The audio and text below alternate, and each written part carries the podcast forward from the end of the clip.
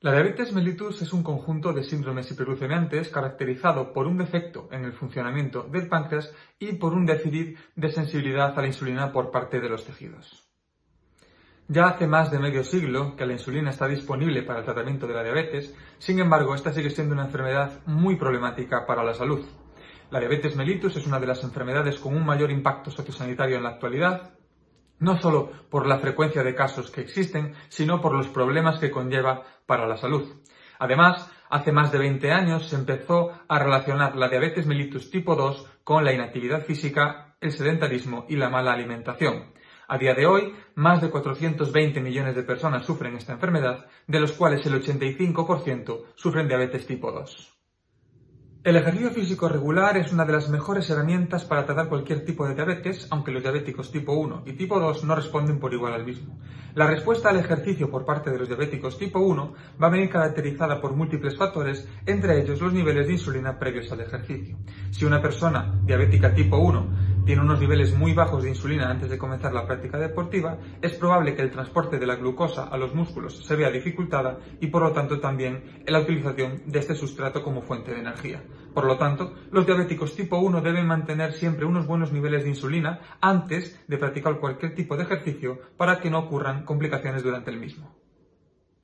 En la diabetes tipo 2, el ejercicio no solo es una herramienta útil, sino que es una herramienta imprescindible para combatir esta enfermedad, en primer lugar porque ayuda a mantener el control de la glucemia a largo plazo y además suele favorecer a la pérdida de peso en esa obesidad subyacente que agrava el problema en este tipo de enfermedad.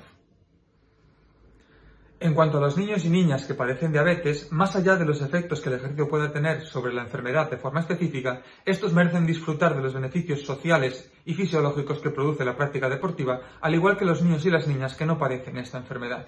Bien, es cierto que muchas veces el temor a que existan cambios metabólicos durante la práctica deportiva que desencadenen una hipoglucemia o una hiperglucemia hace que estos niños cada vez se desvíen más de este tipo de actividades. Por lo tanto, es aquí donde los médicos especialistas deben adaptar el tratamiento de estos niños y estas niñas para que puedan disfrutar de una práctica deportiva segura y saludable.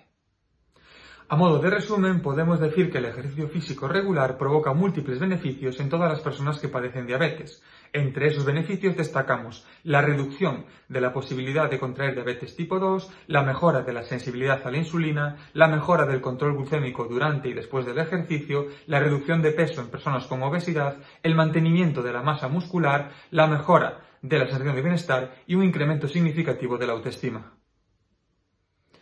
La prescripción de ejercicio físico para personas con diabetes debe ir siempre orientada a la mejora del control glucémico a largo plazo. Sin embargo, no debemos dejar de lado otros aspectos como pueden ser las características o las necesidades individuales de cada persona. Es por ello que todos los entrenamientos deben ser programados por un médico especialista y un educador físico deportivo. En personas con diabetes, a la hora de programar el entrenamiento debemos tener en cuenta cuatro aspectos, que son el tipo de ejercicio, la intensidad, la duración y la frecuencia del entrenamiento. En cuanto al tipo de ejercicio, debemos evitar aquellos ejercicios excéntricos o que impliquen un gran impacto, ya que esto puede provocar daños musculares que afectan a la insulina. Sin embargo, podemos optar por ejercicios que impliquen un gran número de grupos musculares y que se puedan mantener en el tiempo de forma prolongada, como pueden ser caminar, correr, patinar, nadar o andar en bicicleta. En cuanto a la intensidad del ejercicio, en términos cardiovasculares, debemos siempre trabajar entre el 50 y el 70% del consumo de oxígeno máximo, que alrededor estaría del 60 y el 80% de la frecuencia cardíaca máxima de cada persona.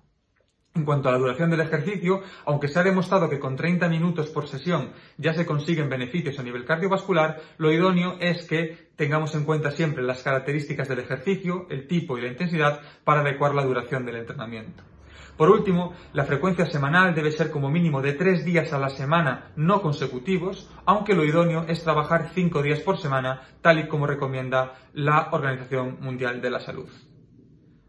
Las adaptaciones del ejercicio físico que provocan tanto en pacientes con diabetes tipo 1 como tipo 2 han sido ampliamente documentadas. Se ha demostrado que los diabéticos tipo 1 que practican ejercicio físico de forma regular viven más años y viven mejor que aquellos que tienen diabetes tipo 1 y no practican ejercicio físico.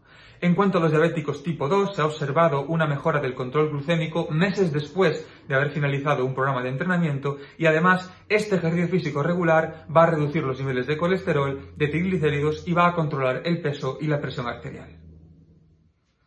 Como conclusiones, podemos decir que el ejercicio físico practicado de forma regular tiene múltiples beneficios en aquellos pacientes con diabetes tipo 1 y con diabetes tipo 2. Este entrenamiento debe ser cuidadosamente pautado por un médico especialista y por un educador físico deportivo. Dentro de este entrenamiento debemos intentar evitar los ejercicios con un gran impacto sobre la musculatura que puedan afectar al funcionamiento de la insulina y debemos procurar que se trabajen ejercicios cardiovasculares y de fuerza que impliquen un gran número de grupos musculares. Y recuerda que la diabetes no te pare.